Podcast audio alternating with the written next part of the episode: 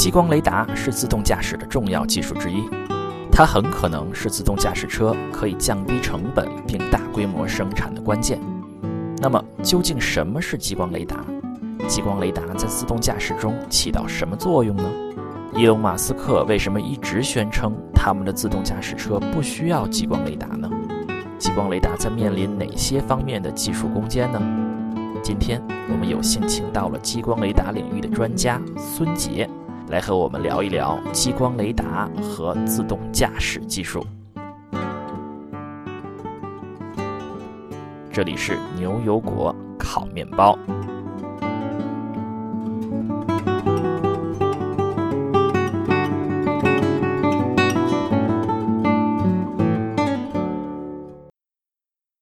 大家好，我是 Catcher 啊，我是斯图亚特啊。今天我们非常荣幸的请到了激光雷达领域的专家孙杰，来和我们聊一聊这个自动驾驶关键技术——激光雷达。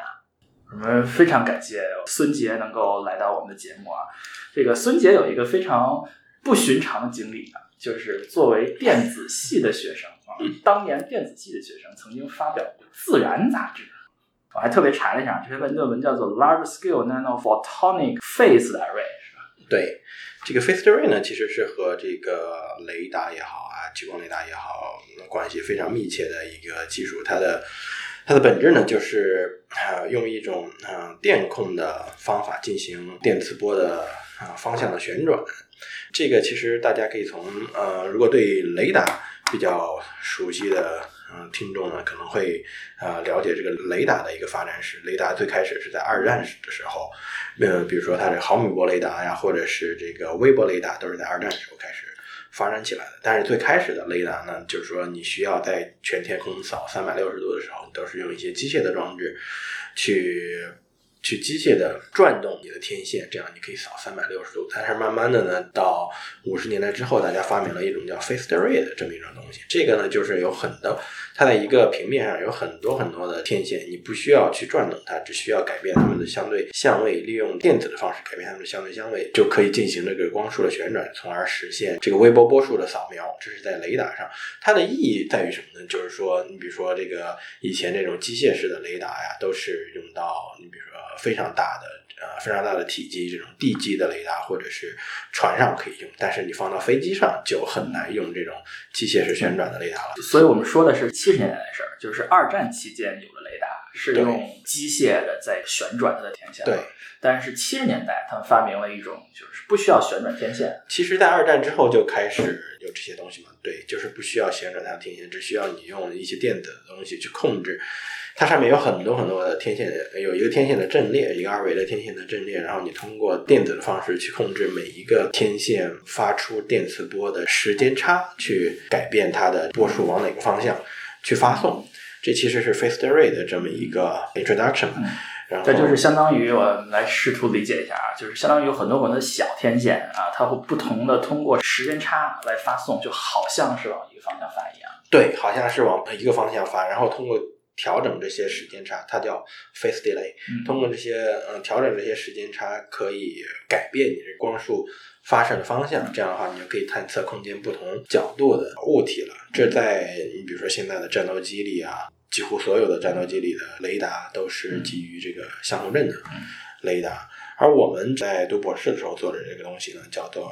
其实是。做的是一个光学的相控光学的，但是雷达按理说是你说呃之前说微波和毫米波，毫米波就是实际上是电磁波，对，电磁波。雷达是说你发送一个电磁波，然后你通过检测回来的这个时间是吧？对，来来确定距离。是的，是这个样子。它是通过某种方式呢，可以确定你这个雷达波碰到一个物体回来需要它 take 了多长时间。这是雷达的一个原理。这个其实这个大家现在我们今天要聊的这个激光雷达呢，激光大家都知道用的是光，其实光也是这个电磁波的一种，只不过和毫米波和微波相比，它的这个频率会更高一些。对，但是本质上它也是一种电磁波，所以说非常自然的，我们就可以用这种 phased array 这种相控阵啊，对 phased array 的这个中文叫做相控阵，这种相控阵的概念，同样呢去控制我们的这个激光光束。嗯，我们现在回到这篇这个孙杰的《自然》杂志的这个大作，他说的是用这同样原理放在光波。对我们当时是做了这么一个事情嘛，在 MIT 的时候，我们是做了一个世界上呃拥有天线数最多的这么一个呃光学相控阵吧。呃，因为这个在这个光的频段呢，因为它的这个波长比较小啊，有这种可能性去做更多的这种，把更多的天线集成到啊一块光学芯片上。当时我们是做了有四千多个这个光学天线在同一个啊半导体芯片上，然后它们可以控制光束的方向。嗯，那光的天线它和激光的关系是有什么不一样的？光的天线叫这个叫 optical antenna，它发射的这个电磁波是光频的电磁波。嗯，所以说它其实发射的是激光。嗯，它其实发射激光是能看到的，其实激光的光嘛也有可见可见光和不可见光。然后我们当时做的是呃这种不可见光，不可因为大家激光现在激光雷达上用的也都是不可见光。对的。嗯，有意思。那《自然》杂志收这样好像工程方面的文章，有什么品位的要求吗？有什么？哦，这其实现在往回看了，就是说，如果能够你的一个工作不是特别多的这种工程性的呃工作，可以被这个可以发表在《自然》杂志上，因为《自然》都是比较呃可能比较比较偏理论型的，或者是比较偏这个 fundamental science 上的。嗯，一些工作嘛，但是说就是有一些工程项、工程上的东西，如果是大家以前觉得不可能的事情，如果被实现了的话，就还是有有很大的可能性可以发表在这些类似于 Nature Science 这样的杂志上。那可能很多学电子的人啊都没有见过电子系的人发《自然》杂志是什么样的。那你找工作的时候，那他们看到《自然》杂志的这个 paper 是什么？哦，其实反应这嗯。你如果是找这个工业界的工作的话，当然这是一个呃，这当然是一个很大的 advantage 了，对，可以这么说。对，但是一般的话，这个也不是特别罕见的，是吧？大概自然多长时间会收一篇大概这样工程性的我这个我很难 quantify，因为我很呃不太读的嘛，对，已经很久没有没有 follow 这个自然的杂志了。但是我我有一个。嗯，我们可以有一个比较小的 sample，就在我们呃 MIT 电子系了，呃，就是我们做光的这些 group，大概有我觉得三四年能发一篇的样子。三四年发。对，这当然和你做的这个方向有很大的关系。另一方面，和这个当时这个，比如说社会上呃或者科学界研究的这个重点，也有也有很大的关系。对，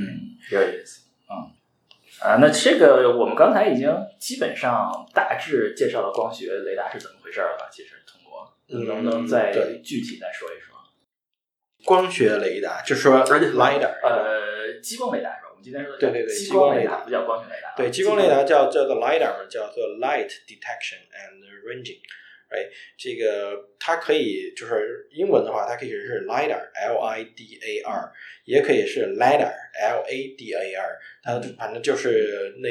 light detection and ranging 的缩写嘛，就是不同的缩写方式可以有不同的这个翻译。现在大家基本上用的比较多的就是 lidar 这么一个翻译，l i d a r。激光雷达是雷达吗？看你对雷达这个定义了。这个雷达就是说，如果你是把所有的电磁波。都看作是雷达的话，那当然光也是一种电磁波，它也是雷达的一种，只不过，呃，只不过它用在是光的频段上，所以个可以把它叫做激光雷达。嗯，激光雷达的原理和电磁和其他雷达的关系的区别是？是，它是一模一样的。这个激光雷达就是你去呃，你发出一束电磁波，微波也好，毫米波也好，啊，光波也好。光波就是就是我们的激光雷达了。嗯，它碰到一个物体之后，然后反射回来，你去想办法去探测这个中间的时间差。然后因为光速，呃，因因为这个电磁波或者呃电磁波的在在空间的速度是一样的，都是每秒钟三十万公里。然后通过这个时间和它的速度，你可以算到这个这个障碍物离你有多远了。对，但是不同的啊，就所有的电磁波频段都可以用来做雷达了。但是不同频段的电磁波，它的所谓的 resolution 是不一样的，所以它就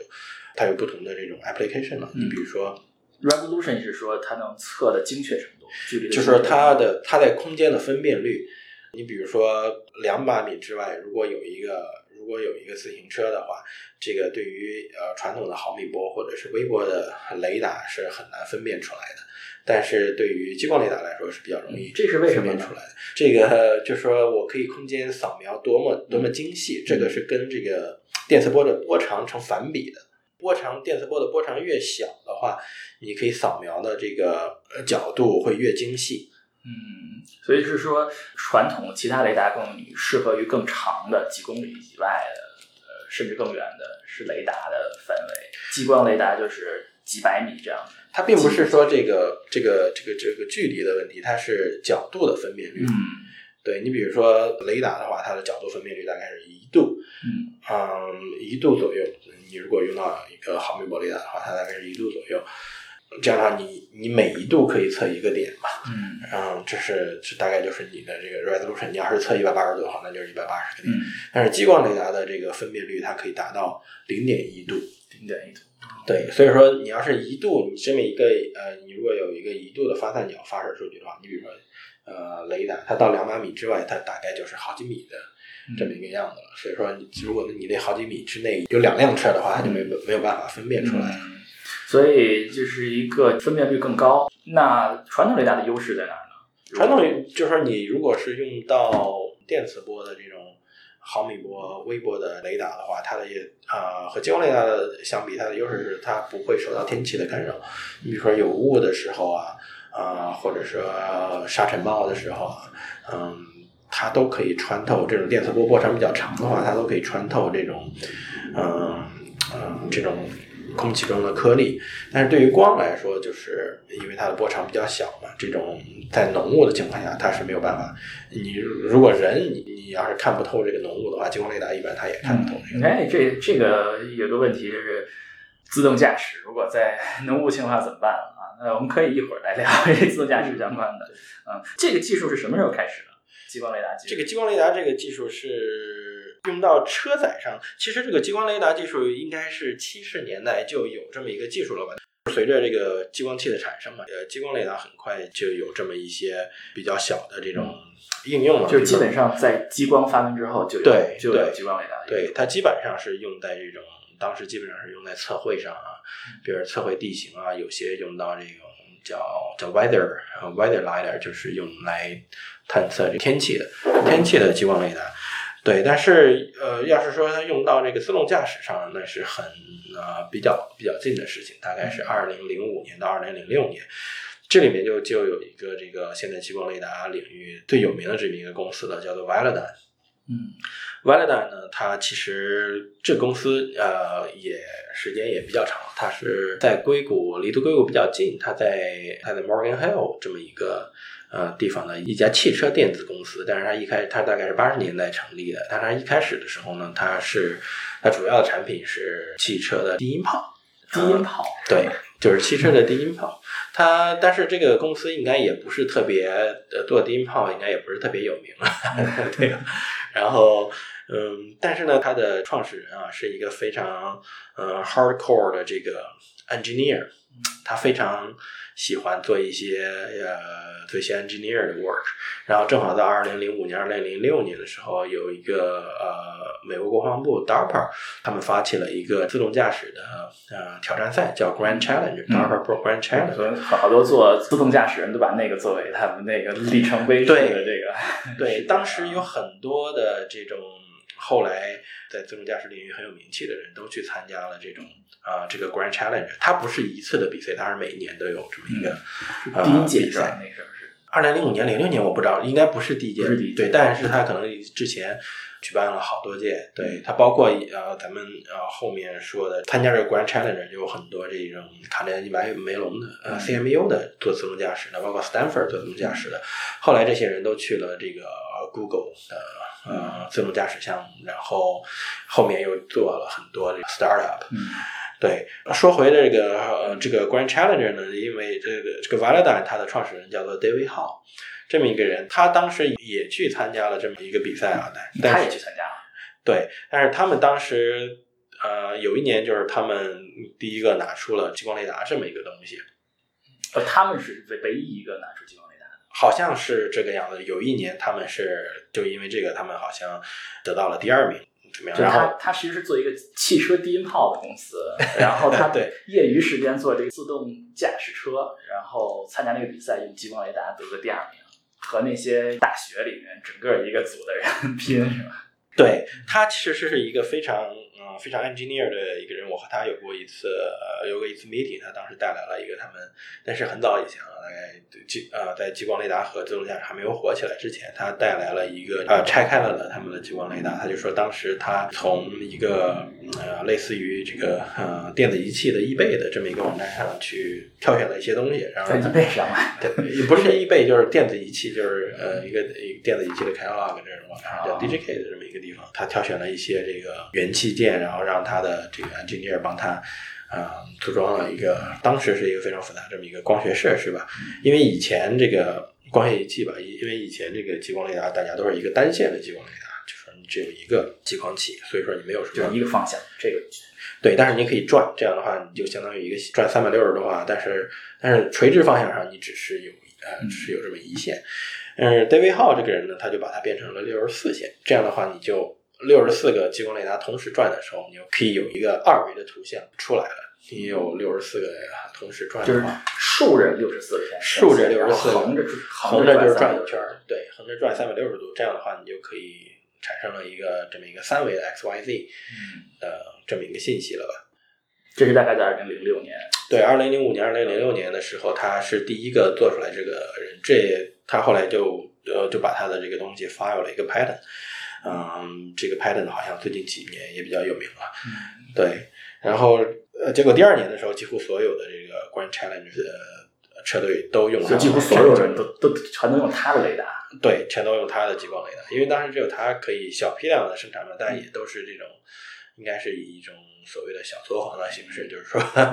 你来预定一个，然后我给你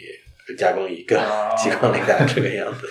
嗯，所以说就说明所有的这个大学的研究组全都认可这东西确实管用，那个。对，所以他们后来把当时来说还是比较新鲜的概念带到了呃 Google 的 self-driving car，然后后来从 Google 的 self-driving car，大家又分出来了很多这种 startup，大家也都无一例外的使用了这个这种探测仪器吧。嗯，对，嗯，那这个从常理上说确实管用啊，因为你可以看一下，大概把三维的图像就放出来了。对它的最大的和传统的雷达相比，它的刚才提到过，它的最大的优势在于它的分辨率嘛。大家知道，这个在自动驾驶汽车上有三个比较主要的这种所谓的传感器啊，一个就是这个我们大家常见这种 CCD 的 camera，这是一个 resolution 这个分辨率非常高的一个光学传感器了。大家知道，这个 camera 现在手机呃手机里的 camera 也可以做到这个四十呃四千万像素这种非常高像素的、非常高分辨率的这么一个光学传感器了。然后第二个传感器呢，就是雷达。呃，现在几乎所有的车上也都有这种雷达，但是雷达的这个分辨率就是非常非常的低了，大概只有几度的样子，所以说你是没有办法通过这个雷达来重构一个空间的这个图的，因为它的分辨率比较低。然后激光雷达呢，正好是在这两个传感器之间的这么一个传感器。它没有摄像头这么高的分辨率，但是它和摄像头相比呢，它可以有三维的这种，它可以提供三维的信息。这样的话，对于自动驾驶，你比如说前面的障碍物离我有多远，这样这是一个非常非常关键的信息，对于自动驾驶来说。对，但是和雷达相比呢，它的分辨率要高很多，所以说它可以重构一个空间的呃三维图像信息。大家可以看到，这个激光雷达它的输出啊，所谓的输出就是一个叫做点云的这么一个东西，它是一个三维空间的这么一个建模吧。你可以看到这个点云，有时候你可以做到非常密的点云，和现在大家有很多人都在提这种图像级的激光雷达，就是说它的有些激光雷达的分辨率已经可以达到 VGA 分辨率的级别了。嗯，说到激光雷达，可能很多人都会提到伊朗马斯克啊，马斯克啊，是一个著名的反激光雷达的一个，他们特斯拉的车是伊朗马斯克说我们不用激光雷达，对，这是为什么呢？这其实大家可以从下面这几个方面去想这个事情啊。首先，他说这个伊朗马斯克说不用激光雷达，并不是说激光雷达不好，就是从它的这个性能上来说，并不是说它不好，而只是因为在现阶段，在目前这个呃节点上，激光雷达还是太贵，然后太大。大家就就非常戏谑的称 Velodyne 的激光雷达叫做这个肯德基的一个全家桶，这么一个大小。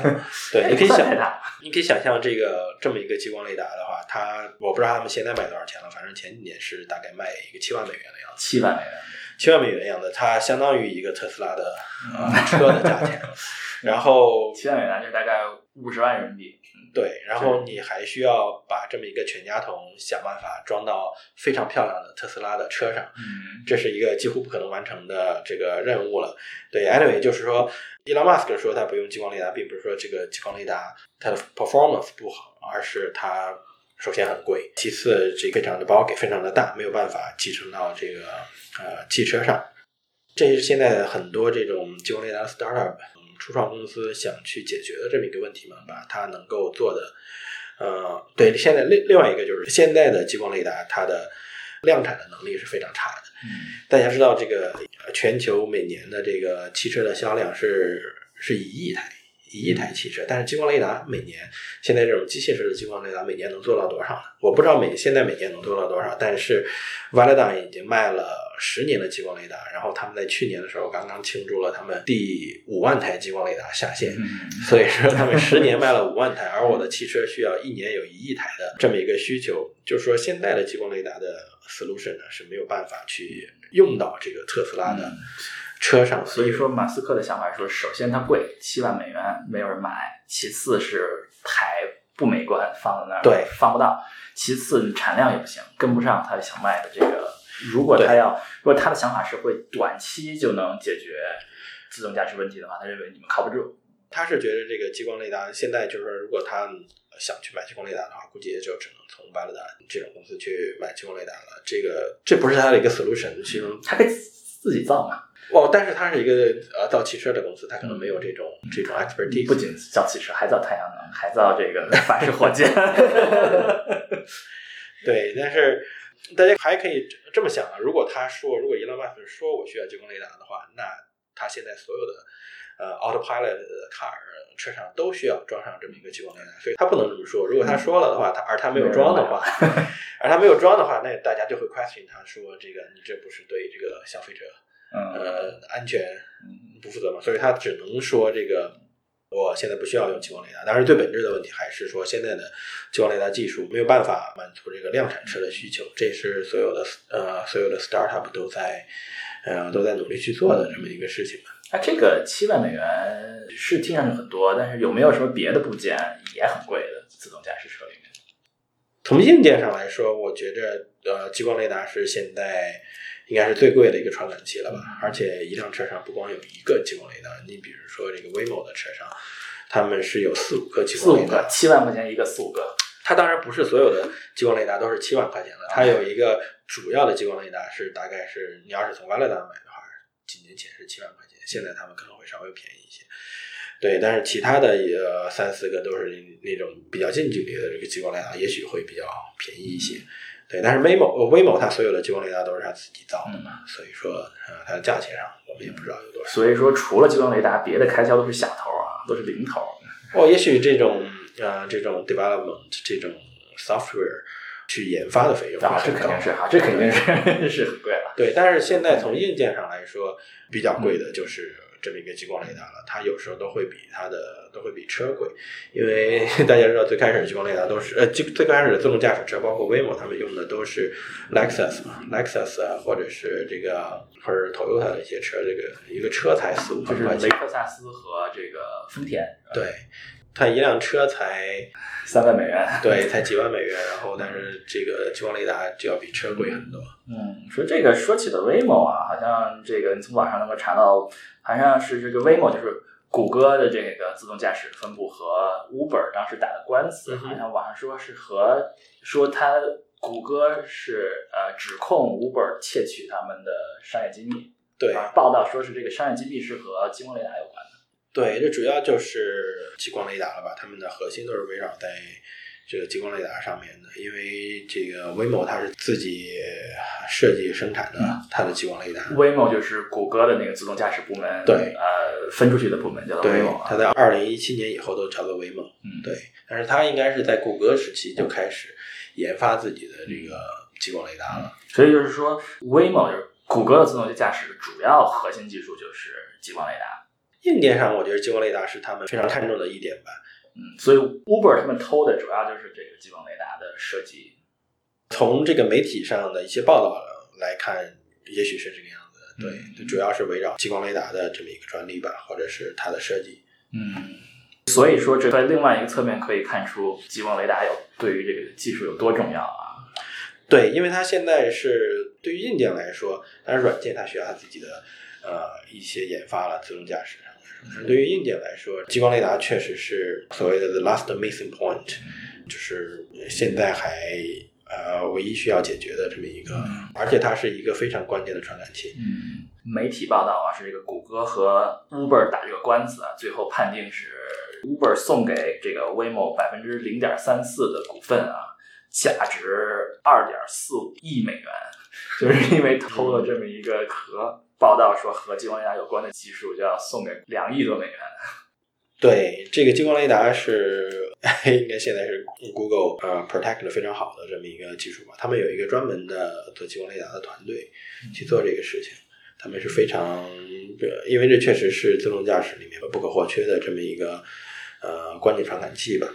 对，所以很可能自动驾驶的下一个突破可能和激光雷达的下一个突破也有关系。啊，我认为是这样。我昨天看新闻啊，就是 Waymo 啊，就是谷歌的自动驾驶车，它要把他们的激光雷达拿出来卖啊，用在其他领域，这个有多大前景？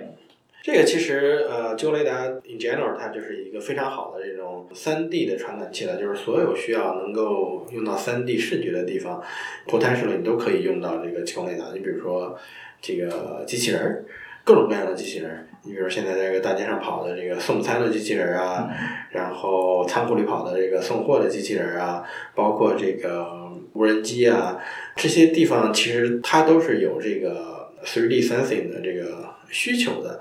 如果你可以把这个激光雷达做成芯片化，做的很便宜，然后出货量很大的话，这些上面都是可以用上激光雷达。但它的关键就是说，你要有一个这么一个可以量产的这种激光雷达的方案，而且要做到很便宜。嗯，所以说现在这个谷歌或者 Waymo 现在只不过是一个呃愿景，还没有实现，还达不到那个程度。呃，他们也许已经卖给了一些这个做机器人的公司。对，但是他们卖他们的激光雷达的一个前提条件就是说，我的我卖给你，你是不能用它来做这个自动驾驶的，因为这样的话就和会和他们形成竞争关系了。对你比如说这个无人机上其实是一个很好的这种应用场景，它需要这个避障啊之类的这种，它需要一个三维的传感器。嗯，他们是希望能够包括用无人机去测绘，也都需要这个激光雷达这么一个东西的。但是，呃，传统的激光雷达，比如说 v 拉 l 这种激光雷达，它非常的大了，也很也很重。你放到一个无人机上，可能只有非常大的无人机才能扛得动这种，呃 v 拉 l 这种激光雷达。如果你可以把它做成一个芯片。嗯，非常小的激光雷达上，你可以想象，这个以后所有的这种无人机上都会有这么一个小的芯片，用来进行避障啊，用来进行这个地形的测绘啊，所有这些非常有意思的这种呃应用都会出现。对，随着这个激光雷达的发展，所以说，嗯，我个人觉得，这个如果激光雷达可以芯片化的话，它的应用场景是非常非常多的。不只是这种自动驾驶，包括如果你可以把这个激光雷达做的很便宜、芯片化，可以量产的话，你没有必要等到完全自动驾驶，你可以呃用到这个目前的所有的这种车上都可以装上一个激光雷达，用来提高我的这个驾驶的安全性嘛，用来做一些避障的警告啊之类的。就是所谓的是 Level One、Level Two 的自动驾驶。对，现在大家谈的比较多的就是，如果你有一个激光雷达的话。即使你不是完全自动驾驶，你也是 l three 的这种嗯自动驾驶车辆。现在可能大家说的比较多的是在奥迪的一款 A 八的车上，它是装了一个非常的简易的这个激光雷达。因为有了这个激光雷达，所以他们号称奥迪 A 八是第一款这个 L3 level 的这个自动驾驶汽车。这个激光雷达呢是非常有意思，它是从一个它是一个叫 Valeo 的这么一个 Tier One 给它提供的激光雷达，这个激光雷达叫 Scala，它大概它在纵向上只有呃只有四个激光器去扫描，所以说它纵纵向的分辨率是四，这是一个非常简易的激光雷达。但即使这样，它的成本也是足够高。以至于只有在奥迪 A 八这样的顶级的车上，它才能够拥有这么一台激光雷达。对，但是 anyway，大家可以想象，如果说我们可以把激光雷达做得很便宜啊，做成芯片化，做成全固态，然后每年可以有几百万台的这么一个这么一个产量的话，你可以想象，现在几乎每一辆车上我都可以去装上这么一个激光雷达。这其实和这种全自动无人驾驶是不冲突的，因为全自动无人驾驶大家可能觉着还需要一段时间去实现，因为它很大程度上也需要依赖于这些软件的发展嘛。但是说如果只是 L3 level 的这种呃无人驾驶的话，现在可以立刻装到现有的车上。嗯，L 3但是承认那个奥迪 A 八是 L 3的 Level 3的驾驶，他们自己号称自己是这个 第一个 L3 level 的这个 self-driving car 了。对，因为你在 L3 你不需要太多的这种软件啊，你还是需要人去控制它。只是说你这个车上有了一个激光雷达之后，你的这个安全性啊，包括你的驾驶的舒适性啊，都会都会提高很多。比如说，你可以在一定程度上实现这种高速公路上的无人驾驶啊。嗯，对，所以说这个市场是比呃 L4、L5 更快的。能够到来的一个市场，嗯，这也是一个激光雷达的激光雷达全固态化能够赋能的这么一个市场吧。这个视线或者十六线的纵向分辨率，嗯它覆盖的角度是一百八十度吗？还是一个？嗯，对于这个奥迪 A 八上用的这个 Valeo 的 Scala 的激光雷达，它不是一百八，它不是三百六十度，它大概能是一百多度的样子。呃，具体的数字我不太记住了，可能是一百二十度左右。对，它只是放在这个前向，它是一个前向的激光雷达，只是扫一个一百二十度的这么一个范围。那现在的目标是要扫多大的一个范围？看你的具体的这个应用场景了。然后，如果是 L4、L5 的这种场景的话，你是需要覆盖所有的三百六十度的。这样的话，你的一辆车，因为这个全固态的激光雷达，比如说基于基于芯片啊，基于 MAX 的激光雷达，每一个激光雷达它都没有办法覆盖三百六十度，所以解决方案是每一辆车上都有四到五个这么激光雷达，可以去覆盖整个三百六十度的空间。所以说，从这一点上来说，这个激光雷达的低成本化、全固态化也是一个必然的趋势。那么纵向的有必要覆盖从完全垂直朝下到完全垂直朝上的这个角度吗？没有纵向的角度的话，它是它的要求会更低一些，大概二三十度的样子，三十度应该是一个比较常见的这么一个数字。对你不需要覆盖正负九十度这样的一个角度。